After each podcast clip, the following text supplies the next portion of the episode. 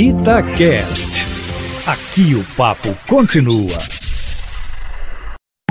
Itatiaia Carros, com Emílio Camanzi. Emílio Camanzi, um dos sucessos na Europa e esperado aqui no Brasil, até que enfim chegou, né, Emílio? Boa tarde para você. Boa tarde, Júnior, e a todos ligados aqui na Itatiaia.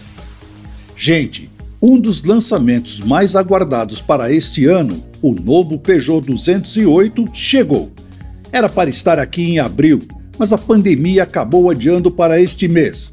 Novidade é que, além da versão com motor flex, virá também a esportiva elétrica, chamada de EGT.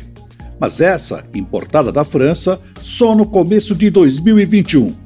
Por enquanto, nas concessionárias, só as quatro versões que são fabricadas na Argentina: a Active, a Active Pack, a Allure e a topo de linha Griff, a única que vem com o badalado quadro de instrumentos em 3D.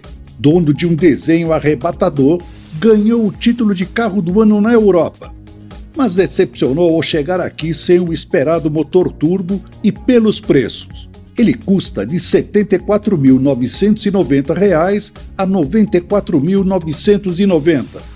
E quanto ao motor, todas as versões são equipadas com o conhecido 1.6 Flex de até 118 cavalos, o mesmo da versão antiga.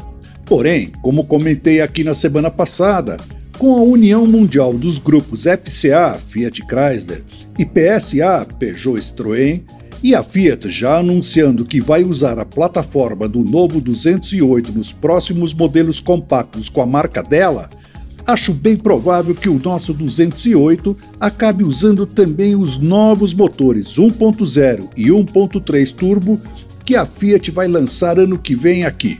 Quer saber mais?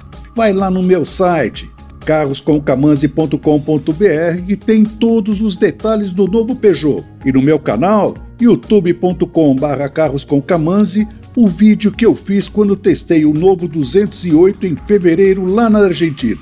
É isso aí, gente. Um abraço e até semana que vem.